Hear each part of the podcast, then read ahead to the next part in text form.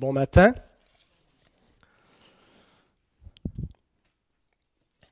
Avant d'ouvrir la parole du Seigneur, nous allons euh, nous courber devant le Seigneur.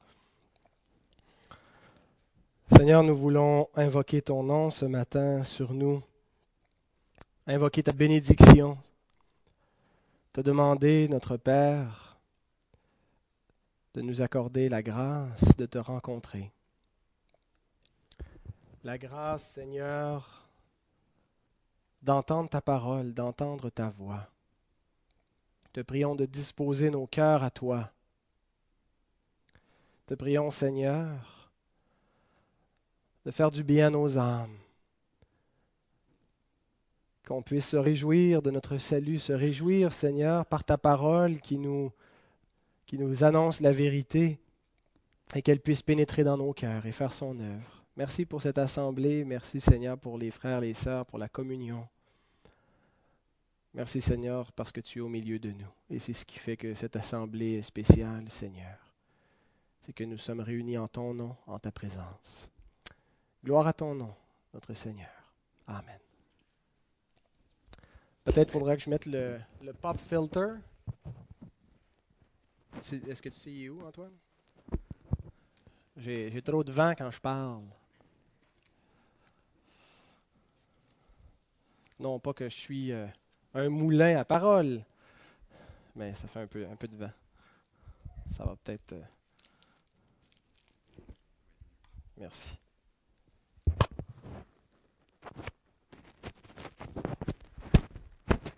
Envoyez comme ça, là. quand il y a du vent, quand il y a du souffle, ça, ça coupe. Alors c'était pour que ça soit plus discret, je l'avais ôté, mais finalement c'était nécessaire. Être obligé d'endurer cette, grosse motte de, couleur chair dans mon visage. Alors, euh, ce matin, nous allons parler, comme vous le voyez sur le titre, de la glorieuse doctrine de l'adoption. Nous sommes des enfants adoptés.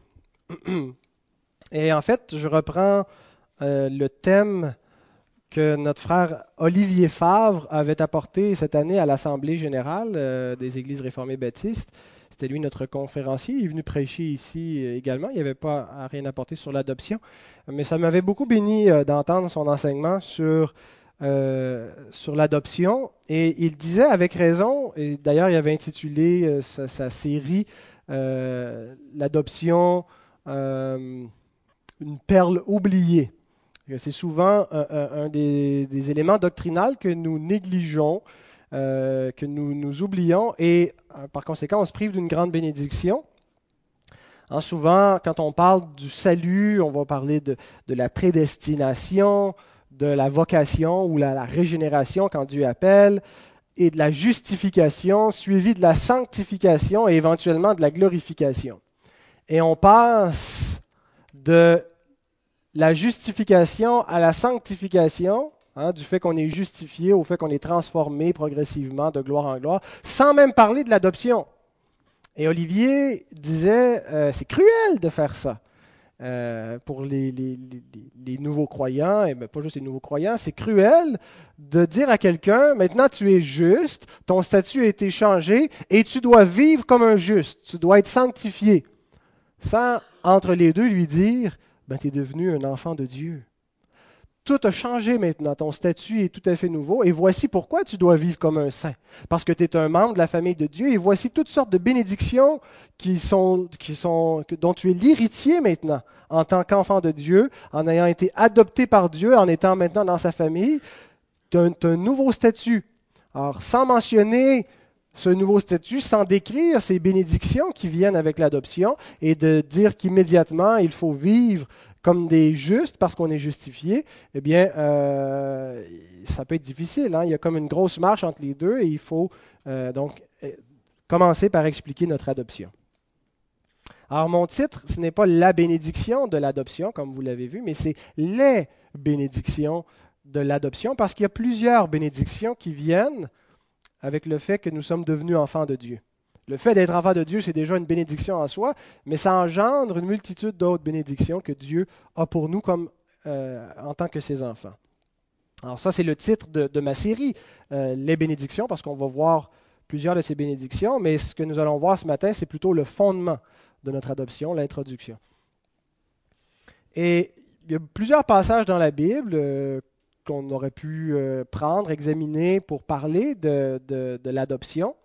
mais j'ai pris un texte qui, résume, ce n'est pas un, texte de la Bible, c'est que je trouvais que le, chapitre dans la confession de foi qui résume la doctrine de l'adoption prend tous ces différents textes de l'Écriture pour nous dire en, un seul paragraphe qu'est-ce que c'est que l'adoption. Alors, on va regarder donc pas juste un texte biblique, mais beaucoup de textes. Mais donc, pour synthétiser tout ça, euh, je, vous, je, les mets dans une, citation euh, qu'on retrouve dans notre confession de foi. Est-ce que ça marche encore, cette bidule? Mm Peut-être avoir besoin que quelqu'un pèse pour moi, euh, qui soit plus près du. Enlève-là. Ah, là, j'en ai shifté deux en même temps. va falloir le, placer peut-être un peu plus direct pour éviter qu'il entre en interférence. Alors donc, qu'est-ce que c'est que l'adoption? Tous ceux qui sont justifiés, Dieu daigne en et à cause de son Fils unique Jésus-Christ les rendre participants de la grâce d'adoption par laquelle ils sont ajoutés au nombre des enfants de Dieu et jouissent des libertés et des privilèges que ce titre leur reconnaît. Son nom est mis sur eux. Ils reçoivent l'esprit d'adoption, ont accès au trône de la grâce avec assurance et peuvent s'écrier Abba Père. Ils sont l'objet de la compassion, de la protection, du secours et du châtiment de Dieu comme d'un Père, sans pourtant être jamais rejetés, car ils sont scellés pour le jour de la rédemption et héritent les promesses en tant qu'héritiers du salut éternel. Alors donc c'est le chapitre 12 et le seul paragraphe qu'on retrouve au chapitre 12 de la 1689, qui est un résumé, si vous le regardez dans vos, propres confessions, vous avez euh, 12 renvoie à, des, citations bibliques pour appuyer chacune des affirmations euh, qui est faite dans, cet énoncé. Alors j'aimerais simplement qu'on se concentre sur cette première ligne qui a été lue et on va regarder que c'est exactement ce que l'Écriture nous enseigne, à savoir que tous ceux qui sont justifiés, Dieu daigne en et à cause de son Fils unique Jésus-Christ les rendre participants de la grâce d'adoption. J'ai quatre points ce matin, c'est à savoir les récipiendaires de l'adoption, qui sont les adoptés. Deuxième point, l'auteur de euh, l'adoption. Le troisième point, la base de l'adoption. Et finalement, l'adoption elle-même, qu'est-ce que c'est? Alors, premièrement, qui sont les adoptés? Qui sont les récipiendaires de cette grande bénédiction d'être adoptés par Dieu lui-même? Dieu s'est adopté des enfants. Qui a-t-il adopté? Et ce qu'on a lu ici, et je pense que c'est exactement ce que l'Écriture enseigne, ce sont tous ceux qui sont justifiés. Il y a un lien très étroit entre la justification et l'adoption. Et c'est l'Écriture qui fait euh, donc ce lien. On lit dans euh, l'Épître aux Galates, au chapitre 3, les versets 24 à 26, ainsi, la loi a été comme un pédagogue pour nous conduire à Christ, afin que nous fussions justifiés par la foi. La foi étant venue, nous ne sommes plus sous ce pédagogue, car vous êtes tous fils de Dieu par la foi en Jésus-Christ.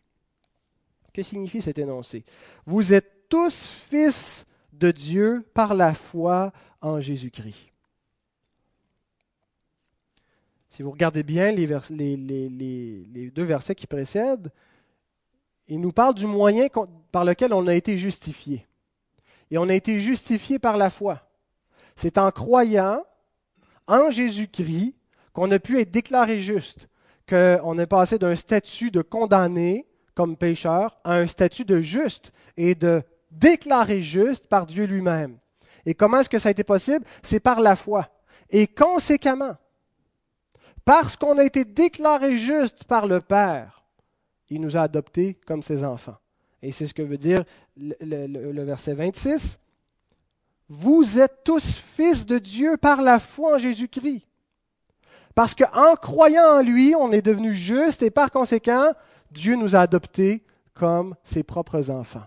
Alors, il y a un lien très, très, très étroit entre la justification et l'adoption. Et non seulement c'est un lien étroit, mais il y a un ordre entre les deux. On ne peut pas renverser les deux. On ne peut pas être adopté avant d'être justifié. Dieu n'adopte pas des impies. Dieu n'adopte pas des pécheurs non justifiés, des pécheurs qui sont toujours sous sa condamnation. Si on était demeuré sous la condamnation divine, sous la colère de Dieu, Dieu ne nous aurait pas adoptés. C'est expressément parce que Dieu nous a retirés de sa colère et parce qu'il nous a euh, juridiquement déclaré juste qu'il nous a adoptés. Et l'ordre doit être celui-ci. On ne peut pas renverser, on ne peut pas être adopté avant d'être justifié. On est adopté parce qu'on a été justifié par Dieu. C'est la, conséquence logique, théologique, chronologique du salut que Dieu nous a donné. Amen. Ça vient avec une implication importante qui euh, a quelque chose euh, de triste, d'effroyable même. L'implication, c'est que seuls ceux qui sont justifiés sont enfants de Dieu. On ne naît pas dans ce monde enfant de Dieu. Il n'y a pas un être humain depuis la chute d'Adam qui est venu au monde enfant de Dieu. On devient enfant de Dieu par adoption. C'est quelque chose qui est subséquent, qui se fait au cours de, notre vie, mais on ne naît pas enfant de Dieu. Et pourtant, c'est une idée qui est très populaire, hein, qui est très répandue. On est tous les enfants de Dieu. C'est ce qu'on entend dans le monde. Et non seulement on l'entend dans le monde, mais euh, on l'entend même parfois chez, les chrétiens, de toute confession, catholique, protestant. Mais cette idée-là que tous les hommes sont enfants de Dieu. Et texte à la pluie, on cite Acte, je vais falloir, euh, peut-être Félix, veux-tu euh, venir le rechercher, puis je vais te, je vais te faire un signe, je vais dire shift, euh, puis d'ici la semaine prochaine, on essaiera d'arranger ça. Merci, c'est gentil. Alors, Acte 17, 29 nous dit, et c'est l'apôtre Paul qui parle à des païens, et il leur dit, étant donc de la race de Dieu, nous ne devons pas croire que la divinité, bon, ainsi de suite, étant de la race de Dieu. il dit à des païens, vous êtes de la race de Dieu. Prochain verset, s'il vous plaît, dans Éphésiens 3, 14 à 15, nous lisons aussi, Paul dit, À cause de cela, je fléchis les genoux devant le Père duquel tire son nom toute famille dans les cieux et sur la terre. Toutes les familles tirent son nom du Père. Hein. Il y a comme cette idée de lien de, de, de famille, euh, de paternité d'avec Dieu. Alors, ces passages euh, affirment bel et bien que tous les hommes ont Dieu pour Père, mais en tant que Créateur, en tant que pourvoyeur. Et il en est ainsi parce que Dieu a créé l'être humain dans un statut de filialité. Qu'est-ce que ça veut dire, ça, filialité? Famille, être fils, être fils de. Hein, la filiation. Alors, euh, on lit dans Luc 3, au verset 38, euh, dans la généalogie de Christ, et on remonte en partant de Christ, en reculant jusqu'au premier homme, que Christ était fils d'Énos, fils de Seth, fils d'Adam, fils de Dieu. Adam, fils de Dieu. Dieu, en créant Adam, euh, il y a ce rapport filial, euh, comme, il l'a créé comme pour être son père. et, donc, il y avait ce statut de filiation entre euh, le premier homme et, son créateur. il en aurait été de même pour euh, tous les descendants. Et il en est de même pour tous les descendants au sens de la création. Dieu est le Père de, de tous les humains au sens qu'il est leur créateur. Cependant, à la chute de l'homme, après la désobéissance, le statut de filiation a été perdu. Les humains ne sont plus dans un rapport d'enfants de Dieu face à leur Créateur. Mais ils se sont aliénés. La filiation est devenue une aliénation. On est devenu des ennemis. On l'a renié. Il y a eu une apostasie de l'humanité devant Dieu. Et la Bible nous dit donc qu'on a perdu ce statut de filiation et que maintenant, par nature, les êtres humains sont des enfants de colère. C'est ce que Paul dit euh, dans Éphésiens, je ne l'ai pas mis par contre, dans Éphésiens 2, 1 à 3. Il nous dit euh, aussi que nous sommes des fils de la rébellion. Des enfants de colère, des fils de la rébellion, puis il nous dit qu'on agissait selon le prince de ce monde. Le selon nous dit d'où découle notre nature, d'où découle le fait qu'on est des fils de rébellion, de perdition, des enfants de colère. D'où ça vient? Selon le prince de ce monde. Cette nature de rébellion découle du prince de ce monde. Comme l'Église est la manifestation visible des enfants de Dieu, le monde est la manifestation visible des enfants du diable. Une grosse affirmation, surtout à dire en direct sur Internet comme ça. Euh, dire que ceux qui ne sont pas dans l'Église sont des enfants du diable, c'est pas tellement politiquement correct hein, dans notre société. Dire que ceux qui, euh, sont dans le monde sont les, infidèles, les enfants du diable, on va dire que c'est un esprit très sectaire d'affirmer une telle chose, que c'est la, la, graine du terrorisme Hein, c'est ce qui propage le terrorisme dans le monde, cette idée qu'il y a des purs et des impurs et qu'il y a des fils du diable. Et pourtant, c'est Jésus lui-même qui dit une telle chose. Il nous dit dans Jean 8, 44, Vous avez pour père le diable, et vous voulez accomplir les désirs de votre père.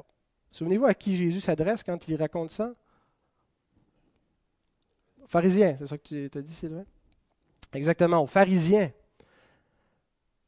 Il ne dit pas ça à des criminels, à des gens de mauvaise vie, mais à des pharisiens, des gens qui étaient extrêmement scrupuleux vis-à-vis de la loi de Dieu, qui cherchaient au mieux de leur compréhension à se conformer à cette loi. Bien sûr, ils étaient remplis d'hypocrisie, ils ne voyaient même pas cela, mais il dit ça à des gens, non pas de mauvaise vie, mais des gens très, très scrupuleux. Il dit, vous avez pour père le diable et vous voulez accomplir les désirs de votre père. Tout homme par nature est un enfant du diable. Et c'est pourquoi il pêche. Parce qu'il agit selon sa nature. La chute de l'homme a fait en sorte que le statut de l'être humain comme enfant de Dieu a été usurpé, a été volé L'homme, plutôt que de se soumettre à son père et de continuer à jouir de cette relation filiale, a changé de père, s'est détourné et s'est tourné vers le diable. Et c'est la racine, ce que l'Écriture nous dit, qui explique d'où vient le mal, d'où viennent les querelles, d'où vient le péché, d'où vient l'hostilité, d'où viennent les meurtres, d'où viennent les guerres, d'où viennent les injustices. Parce que les hommes agissent selon leur nature, ils ont les désirs que leur Père a. C'est en eux. Et cette réalité pathétique, c'est vraiment pathétique. Notre monde, quand on le regarde et qu'on le regarde objectivement tel qu'il est réellement, nous vivons dans un monde où Satan est le prince, où il est le père spirituel des enfants de ce monde. C'est extrêmement tragique. Et ça donne un contraste absolu avec notre adoption en Jésus-Christ. Et nous devons nous rappeler que telle était notre condition également. Nous ne sommes pas nés meilleurs que qui que ce soit. Nous étions par nature des enfants de colère.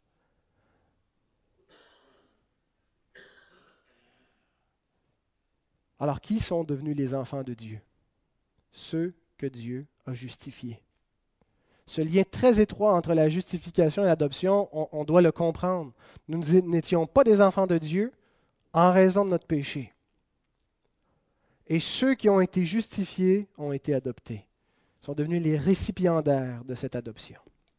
Ce qui nous mène à notre deuxième point, l'auteur de l'adoption. Dieu daigne les adopter. Tous ceux qui sont justifiés, peut passer à la suivante. Tous ceux qui sont justifiés, Dieu daigne, en et à cause de son Fils unique Jésus-Christ, les rendre participants de la grâce d'adoption. Alors, qui est l'auteur de l'adoption? Dieu.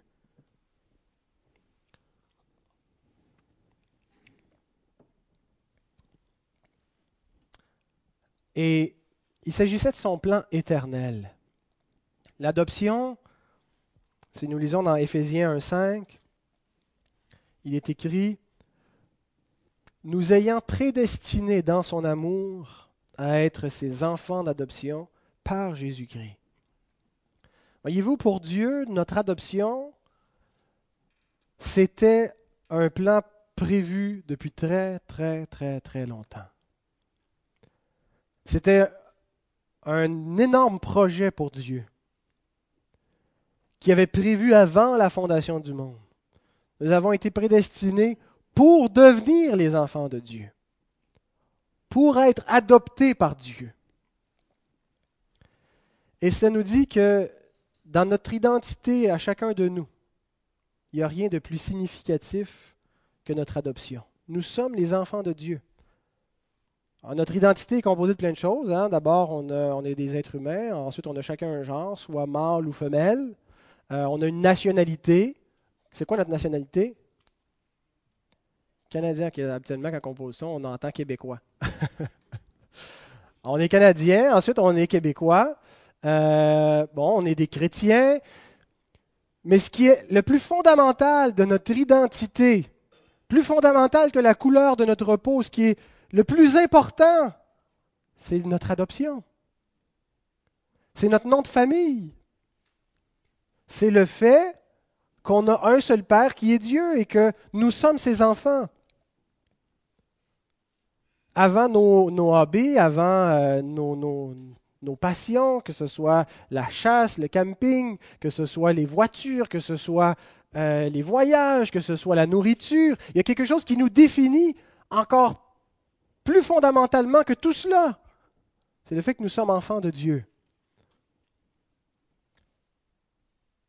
Posons-nous la question, qu'est-ce que les gens savent premièrement de nous concernant notre identité?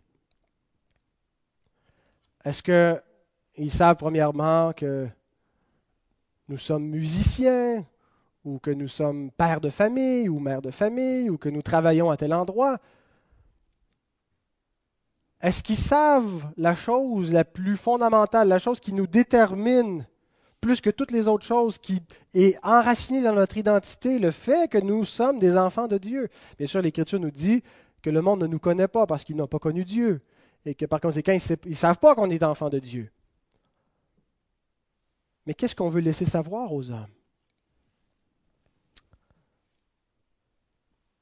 Et je trouve vraiment euh, inouï le fait le lien qui est fait entre la justification et, l'adoption dans l'Écriture.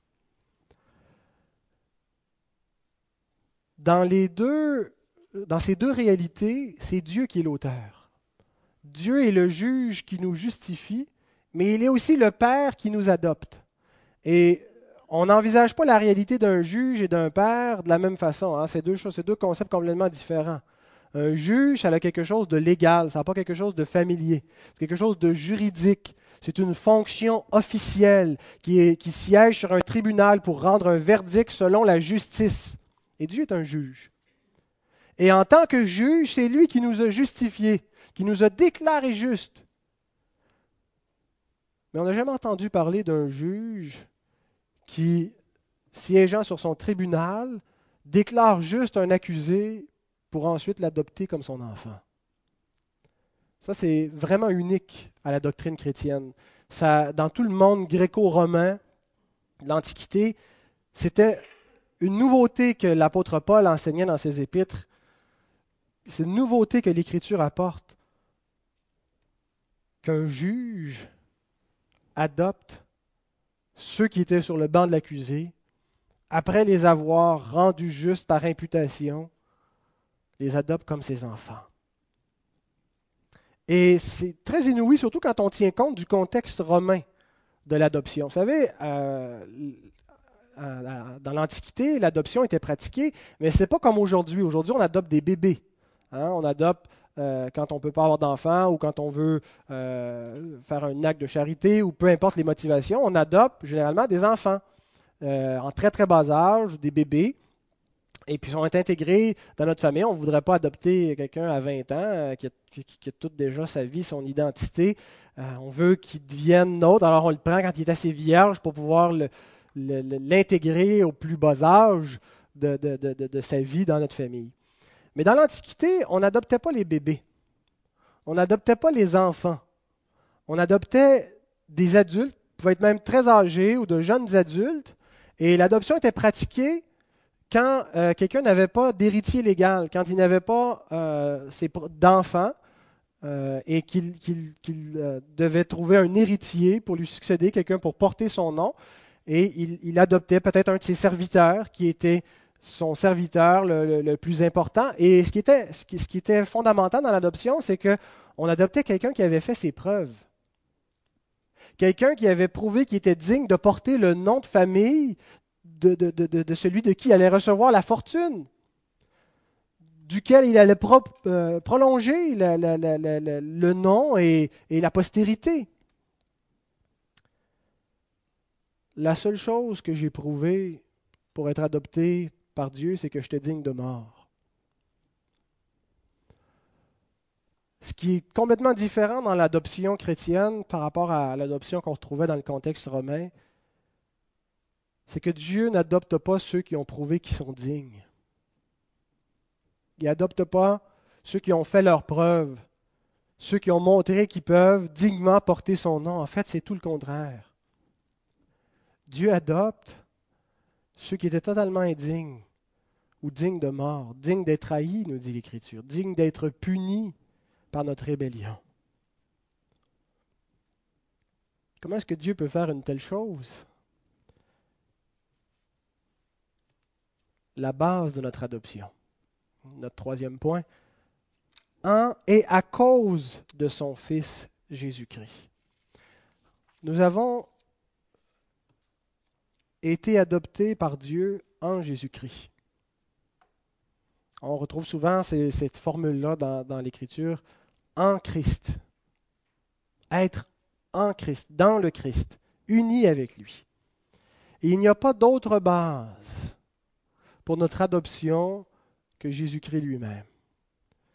Et soyons au fait de cette vérité afin qu'on ne s'enfle pas d'orgueil. La Bible nous dit qu'il n'y avait pas parmi nous beaucoup de sages, beaucoup d'intelligents, beaucoup de nobles, beaucoup de justes. Dieu choisit les choses vaines, les choses viles, les balayures, les choses qui ne sont pas, afin que on ne s'attribue pas à nous-mêmes la gloire d'être ses enfants, mais que si quelqu'un veut se glorifier, qu'il se glorifie dans le Seigneur. Christ a été fait pour nous sagesse de Dieu, justification. Il a été fait pour nous adoption. C'est en lui qu'on a été adopté. C'est en vertu de ses mérites. C'est parce que lui est digne. C'est parce que lui est juste. C'est parce que lui s'est montré un fidèle qui peut réellement porter le nom du Père, en qui le Père prend plaisir. Et que par la foi, Dieu nous impute gratuitement tout ce qu'il concerne comme nous concernant nous. Alors la base de notre adoption, c'est la personne même de Christ et son œuvre sans faille comme être humain. Nous sommes unis avec lui. Et parce que nous sommes unis avec lui, nous sommes aussi co-héritiers avec lui.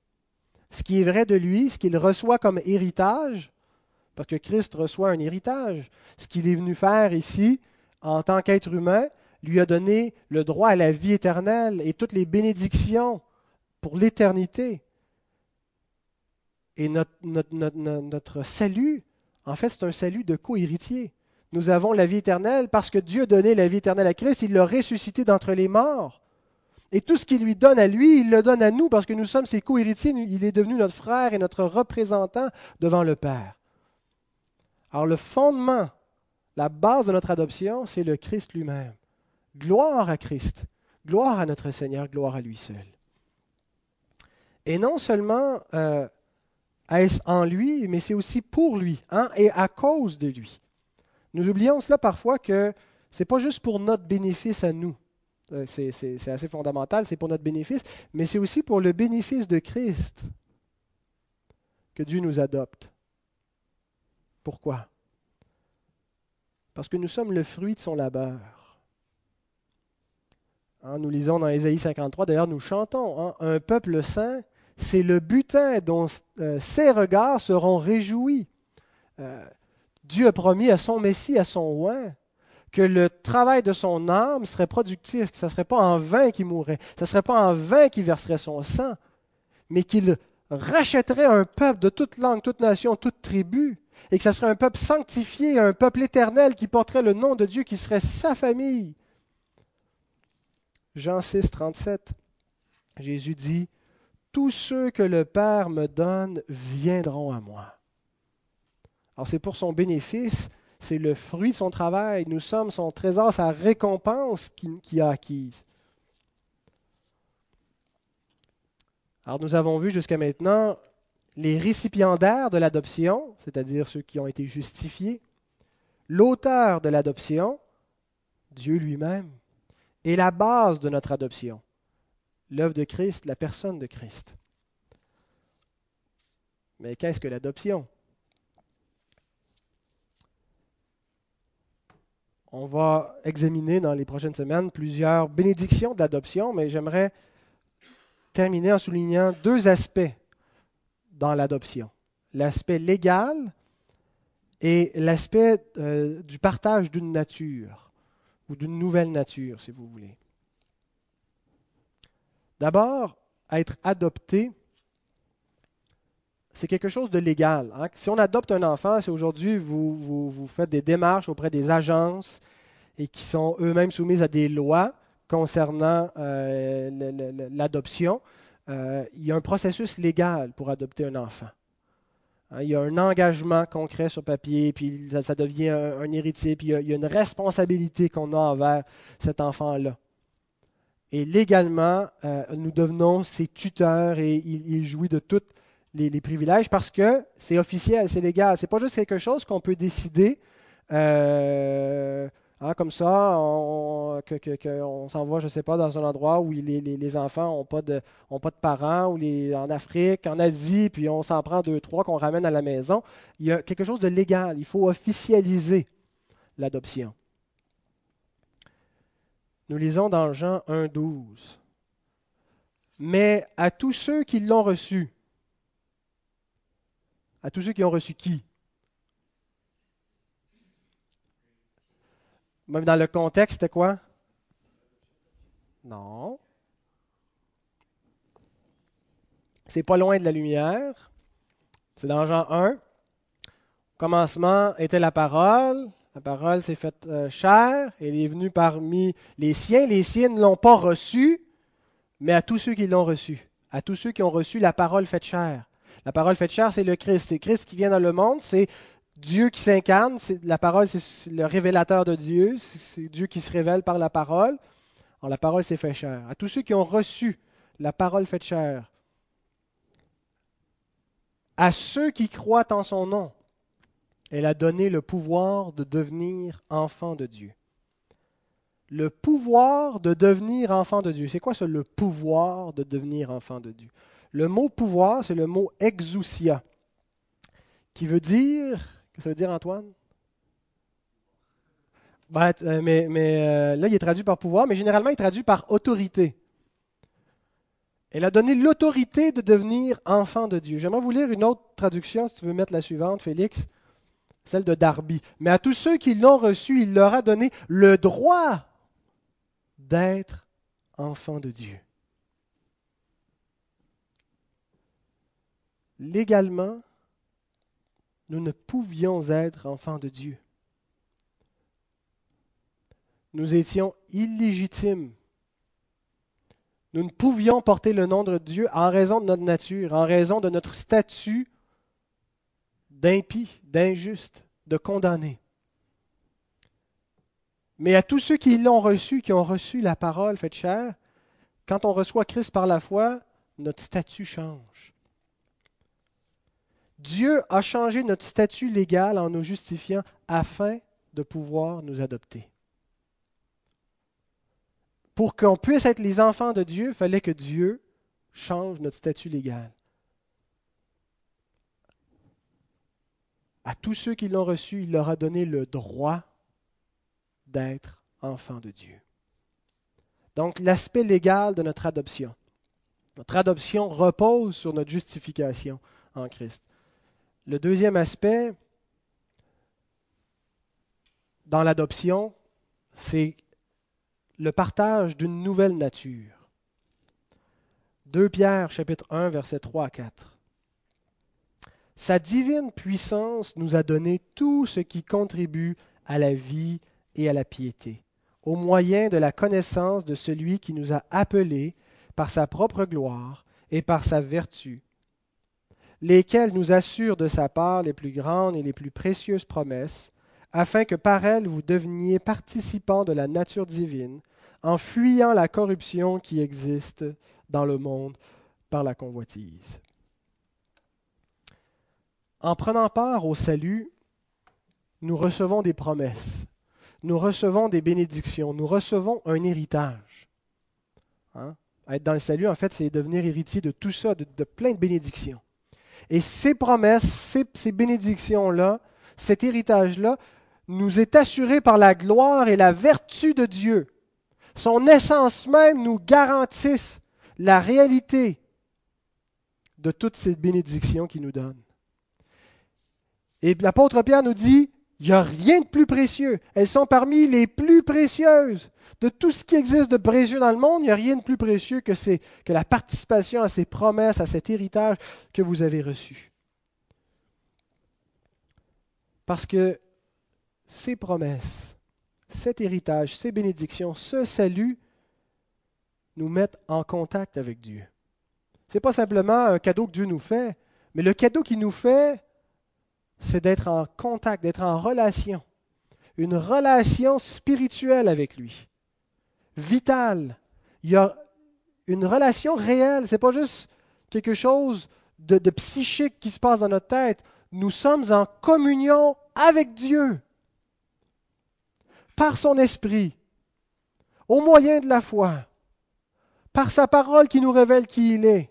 Et son esprit qui l'illumine dans nos cœurs et nous sommes dans une communion avec Dieu. Et par conséquent, ça nous donne une nouvelle nature. On ne peut pas être en communion avec Dieu sans que notre nature soit changée. Nous avions une nature d'enfant de colère, de fils de la perdition, parce que nous étions en communion avec notre Père, le prince de ce monde. Mais en devenant les enfants légaux, adoptés légalement par Dieu parce qu'il a changé notre statut légal, notre nature aussi a été changée. Nous avons une nouvelle nature. Alors le texte ne veut pas dire que nous sommes devenus des dieux. Hein? Ils ont rendu participants de la nature divine. Certains ont interprété ça de façon un petit peu nouvel âge, comme si on devient des espèces de semi-dieux, euh, qu'on est Dieu, un panthéiste, je sais trop. Ce que ça veut dire, c'est que nous sommes devenus des enfants de Dieu nous participons à la nature divine parce que notre nature a été changée, puis on a une nature qui correspond à celle de notre Père. Et dans les semaines qui vont venir, nous allons voir les bénédictions qui découlent du fait que nous sommes maintenant enfants de Dieu. Il y a beaucoup de bénédictions qui viennent avec ce statut légal et avec cette nouvelle nature d'enfant de Dieu. Alors, préparons-nous intérieurement la veille, le matin même, lorsque nous venons dans la maison du Seigneur pour entendre ces bénédictions-là, parce qu'elles sont réelles et la Bible nous dit qu'elles sont les plus précieuses. Il n'y a pas de plus grand trésor. Et si nous jouissons si peu de la vie chrétienne, souvent c'est parce que nous connaissons peu notre statut d'enfant de Dieu. Découvrons au cours des semaines ce trésor qui est le nôtre en étant les co-héritiers de Christ, les enfants de Dieu. Que le Seigneur bénisse sa parole dans nos cœurs. Amen.